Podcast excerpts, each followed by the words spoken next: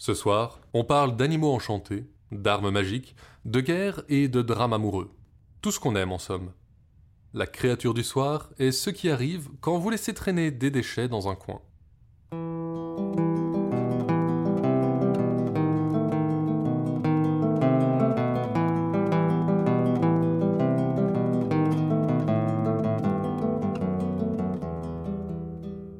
Vous écoutez Contes des Soirs Perdus, émission qui vous fait découvrir les contes et mythes que vous ne connaissiez pas encore et vous replonge dans ceux que vous aviez peut-être oubliés.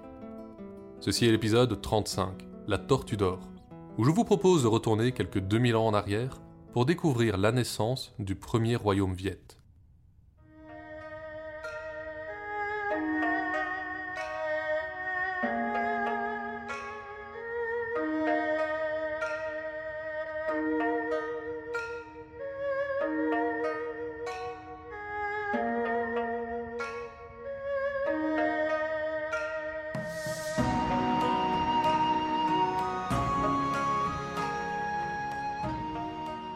C'était au temps des premiers royaumes.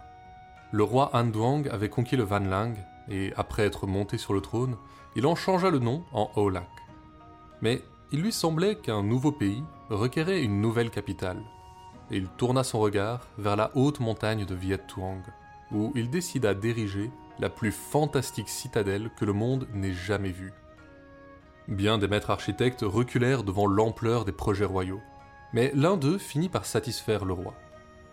Les plans prévoyaient une superbe cité entourée de neuf remparts imprenables, enroulés sur eux-mêmes comme une coquille d'escargot.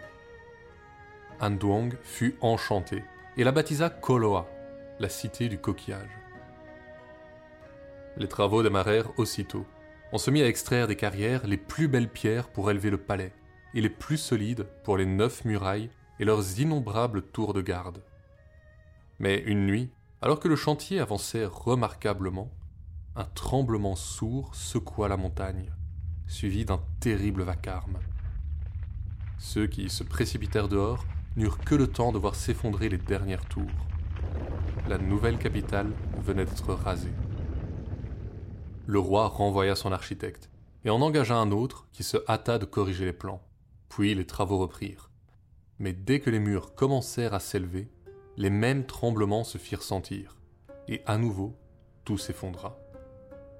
Andong était désemparé, mais il refusait de rester sur une défaite, et une troisième fois, les travaux reprirent, avant de finir comme les deux premières tentatives.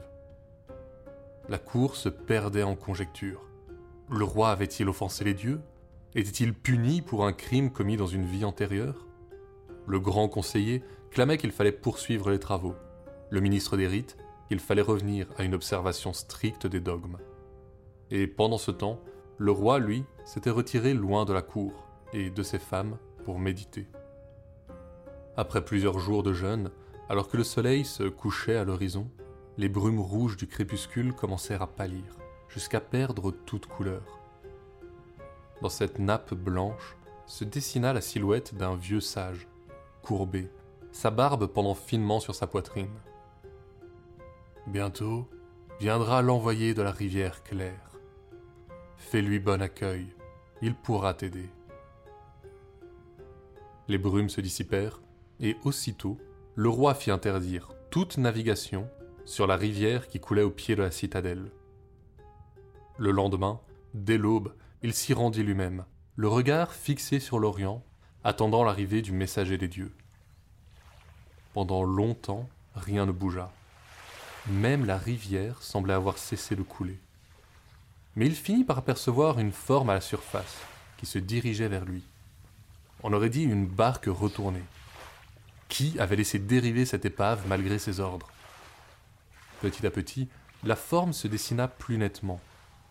Dans le soleil qui s'éveillait, on devina une carapace dorée et quatre nageoires plus grandes que des feuilles de bananier qui la propulsaient en avant. Lorsque l'énorme tortue arriva sur la terre ferme, elle se présenta tranquillement au roi. Elle était le génie Kim Kui, celle qu'on avait bénie de toutes les connaissances du monde des vivants et des morts, de la nature et de la science, des génies et des démons. Duong fut ravi de son arrivée. Il la fit porter jusqu'au palais provisoire dans son palanquin personnel, et des jours durant, ce ne furent que fêtes et réjouissances. La tortue était plus que satisfaite de cet accueil, et un matin, elle encouragea le roi à lui faire part de ses tracas. Après quoi, elle lui dit Ton problème est grave, roi Nduong. Il a pour cause les mânes malveillants d'un prince sans sépulture, dont le royaume a disparu et qui a juré ta perte. Pour ne rien arranger, il s'est allié aux mauvais esprits de la montagne, lesquels comptent parmi eux deux démons. Tant que tu ne t'en seras pas débarrassé, ils continueront d'abattre tes murs. De ces démons, l'un a la forme d'un coq blanc, vieux de plus de mille ans. L'autre est un artiste errant, décédé et oublié dans la montagne. Il s'est métamorphosé pour revenir à la vie. Ils occupent tous les deux une auberge située proche du sommet, tenue par un certain Ngo Kong. Il possède une fille et un coq blanc qui gouverne les mauvais esprits. Tue-le et tu les écraseras. Le roi se sentait soulagé qu'une solution existe, mais la tortue poursuivit. Une fois que tu auras fait ça, ils prendront la forme d'un gigantesque hibou à six pattes, qui se posera au sommet de la montagne. Dans son bec, il aura une missive pour le ciel, demandant d'abattre ta cité. Tu dois l'empêcher de l'emporter. Le roi acquiesça et se mit directement en route vers l'auberge sans aucun serviteur. Mais dans un étui à poème qui pendait à sa ceinture, il emportait la tortue, devenue minuscule. Le soleil commençait à peine à descendre de son zénith lorsque Han Duang arriva en vue de l'auberge.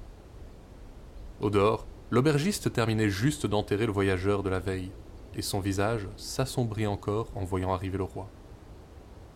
Salutations. Auriez-vous une chambre pour moi? Le soleil est encore haut, vous feriez bien de poursuivre votre route. Le roi ne se laissa pas décourager par cette réponse, et il s'installa malgré les protestations de l'aubergiste. À sa guise, un de plus qu'il faudra enterrer demain. Et pendant ce temps, la fille de l'aubergiste posait de temps à autre sur le voyageur des regards hautains. La nuit tomba bientôt, et l'aubergiste s'en alla. Faites comme bon vous semble, mais je ne passe pas la nuit ici. Au milieu de la nuit, à l'approche de l'heure du buffle, un souffle traversa la bâtisse, déclenchant un concert de craquements qui ne laissèrent derrière eux qu'un silence ahurissant. Puis, une rumeur monta doucement au loin, gonfla, s'épaissit. C'était le murmure d'une foule qui tantôt s'écroulait, tantôt grandissait, et finit par tonner comme la cloche d'un couvent maudit. L'auberge était devenue une noix secouée par un géant, et ses murs étaient à un cheveu de s'effondrer. Un fracas s'abattit sur la porte, accompagné d'une voix. Qui est là-dedans? Ouvrez la porte La tortue dorée, que le roi avait laissée à sa demande accrochée à la porte, répondit. J'aimerais vous voir essayer. La colère des esprits enfla jusqu'à engloutir toute la montagne, mais la porte ne céda pas. Au premier rayon du soleil, la horde dut abandonner et s'en retourner dans les rochers. L'aubergiste arriva quelques heures plus tard, une pelle sur l'épaule. En voyant le roi qui l'attendait, il l'écarquilla les yeux de surprise. Noble voyageur, comment avez-vous échappé à ces démons? Vous devez être un envoyé du ciel. Je vous en prie, dites-moi comment m'en protéger aussi. Tuez votre coq blanc et offrez-le en sacrifice au génie. Les démons ne vous importuneront plus. Sans hésiter, l'aubergiste égorgea l'animal. Au même instant, un cri atroce retentit dans la pièce où se trouvait sa fille. Quand il s'y précipita, il ne trouva qu'une flaque de poids noirâtre qui léchait les murs. Le roi, lui, poursuivit sa route avec la tortue. Depuis l'auberge, il ne leur fallut pas longtemps pour atteindre le sommet, où ils aperçurent en effet, au sommet d'un gigantesque arbre de santal, le hibou monstrueux, la missive dans son bec. Andwong libéra la tortue de l'étui à poème, et cette dernière grimpa discrètement jusqu'au sommet de l'arbre. Là, elle mordit vicieusement l'oiseau à la patte, qui, sous la douleur, ouvrit grand son bec et laissa tomber la lettre. Le roi s'en empara d'un bond et, agrippant la tortue, s'encourut jusqu'à Koloa, où il put enfin ériger sa grande cité. Les trois années suivantes passèrent paisiblement, la tortue et le roi tissant petit à petit une amitié profonde. Autour du palais, les neuf hauts remparts se déployaient en spirale, donnant une allure imprenable à la capitale.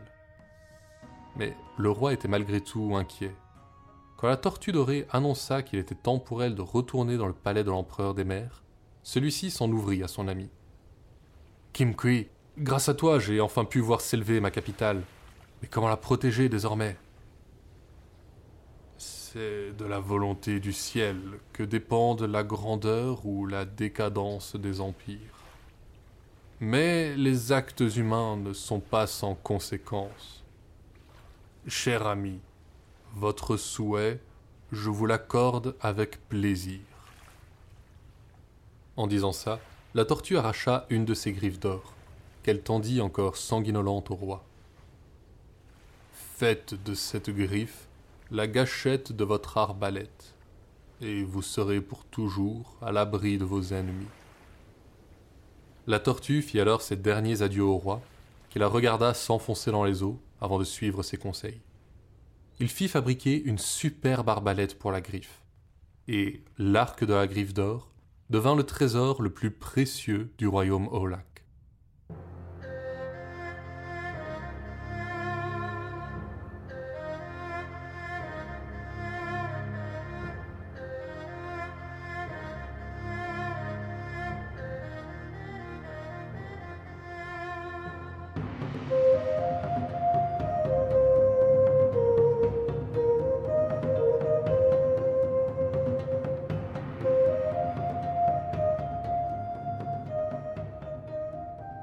Les années passèrent. Le soleil se levait et se couchait sur l'imperturbable royaume du roi Andwang sans que jamais il n'y soit question de guerre. La paix dura si longtemps que les hommes oublièrent comment se battre et se trouvèrent bien démunis lorsqu'elle fut finalement menacée. En Chine, le roi Trioda grignotait lentement les territoires voisins, et ses frontières finirent par rencontrer le Haolac. Il ne fallut pas longtemps pour que Han Duong voie du haut de ses murs approcher une sombre forme à l'horizon. Une forêt hérissée de lances, de piques et de halbardes rampait inlassablement vers Koloa. Au son d'un corps qu'on n'avait pas entendu depuis des décennies, les troupes pacifiques du Aolak se mirent en formation devant les neuf murailles. La peur se lisait sur chaque visage. Mais soudain, le roi surgit des murs et s'avança seul à la rencontre des lignes ennemies l'arbalète de la griffe d'or à l'épaule, il décocha trois carreaux, et trente mille hommes s'effondrèrent face à lui, bien vite piétinés par leurs frères d'armes qui se débandaient et fuyaient en tous sens. Plusieurs fois dans les mois qui suivirent, Trioda rassembla ses soldats et lança de nouvelles offensives contre la cité du coquillage. Mais le résultat fut toujours le même.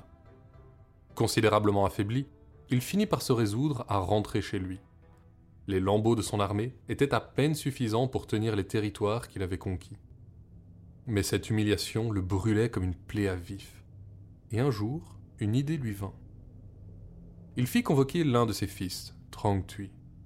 Ce n'était pas l'aîné, ni même le second, mais le garçon était aussi fin lettré que stratège, et pour ne rien gâcher, il n'y avait pas une jeune fille, ou moins jeune d'ailleurs, qui ne batte des cils en l'apercevant. Les victoires écrasantes d'An cachaient quelque chose de surnaturel, et le roi avait bien l'intention de découvrir le secret de son voisin. Une cérémonie somptueuse se tint pour célébrer le nouvel ambassadeur, dont la mission serait de pacifier les relations avec le Haolak.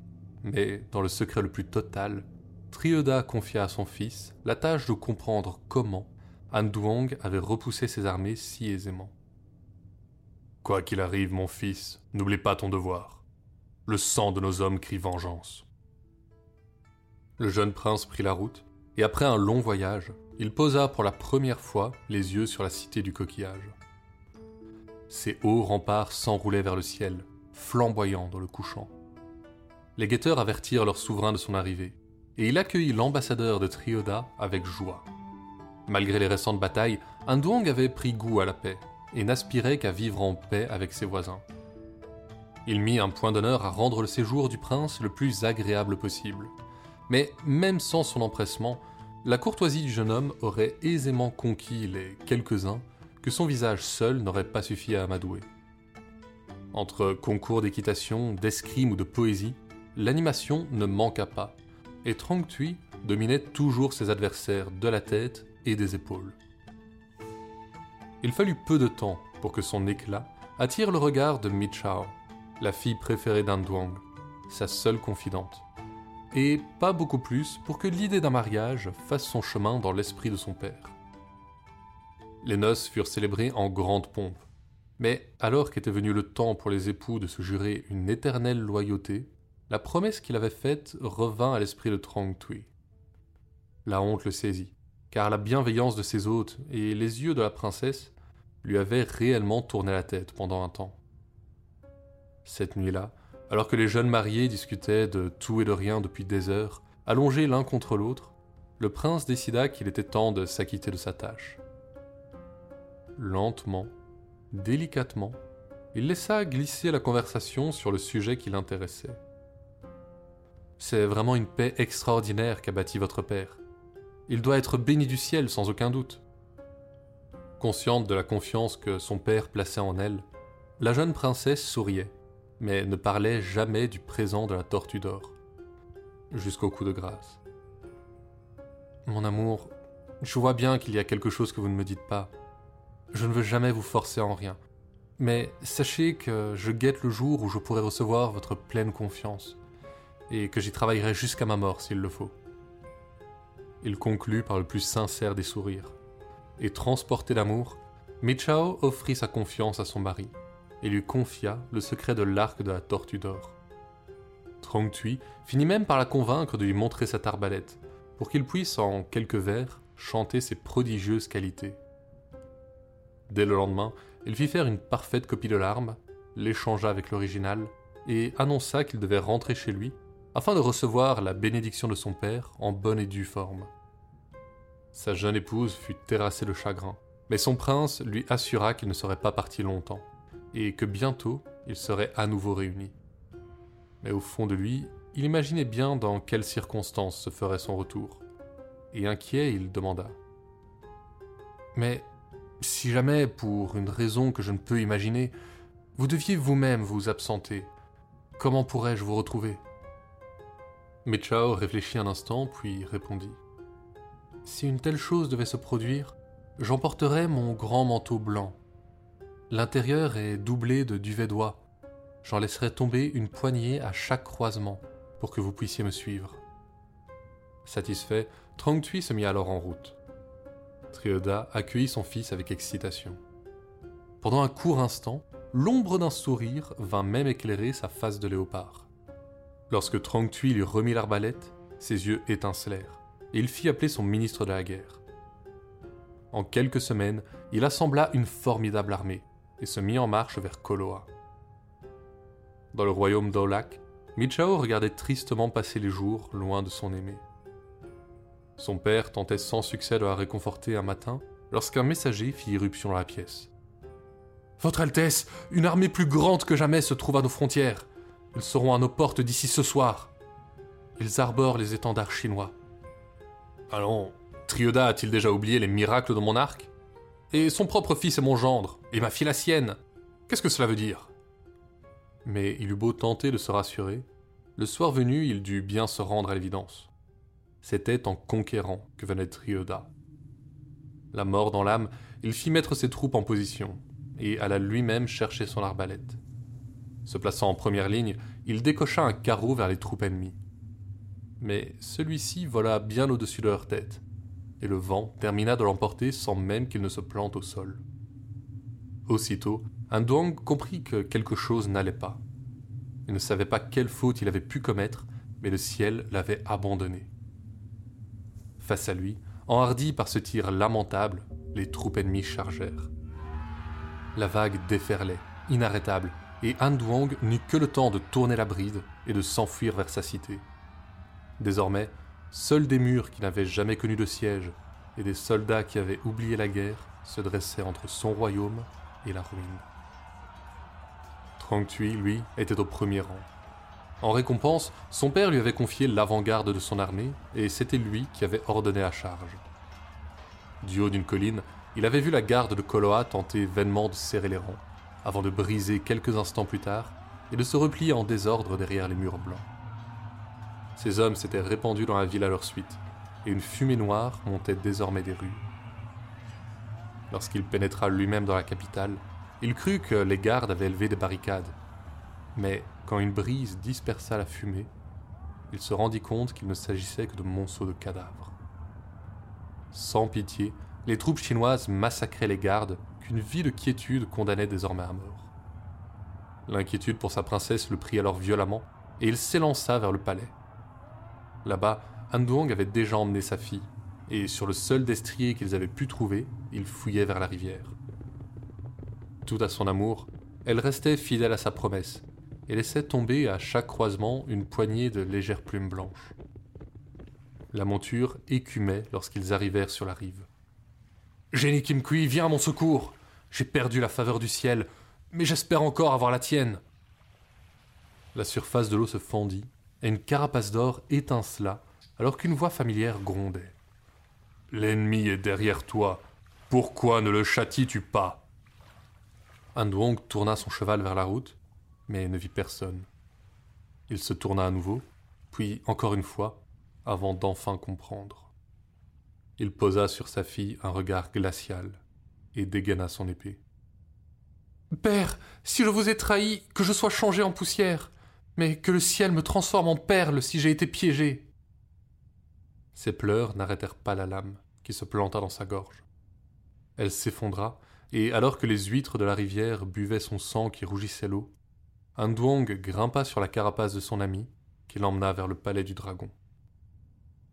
Trong Tui arriva plus tard, et emmena le corps de sa femme pour l'enterrer sous les remparts de la cité du coquillage. Le soir même, alors que les rires et les chants retentissaient pour célébrer la victoire, il se jeta dans le puits du palais. C'était il y a longtemps, au jour de la débâcle du royaume d'Aulak.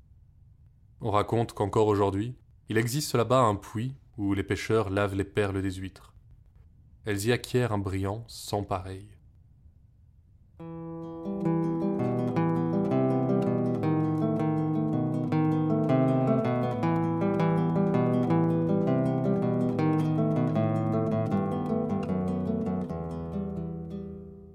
La créature du soir apparaît la nuit ou par des journées brumeuses dans les coins sombres et humides et naît généralement de vieux objets ménagers brisés comme des balais ou des paniers. Mais il faut pour cela qu'ils aient été souillés de sang humain. Les habitants négligents peuvent alors faire la rencontre d'un Dokaebi, un esprit de la nature typique de la Corée. Ces êtres possèdent des pouvoirs magiques impressionnants et peuvent notamment se métamorphoser ou se doter d'une force herculéenne. Ils ne sont pas méchants, mais vous pourriez peut-être ne pas trouver leur farce à votre goût. L'une de leurs préférées est de prendre l'apparence d'une belle jeune femme pour séduire un homme, avant de reprendre leur apparence au moment fatidique. Ce n'est pas le pire qu'ils puissent faire, cela dit. Alors, dans le doute, ne laissez pas traîner vos objets cassés.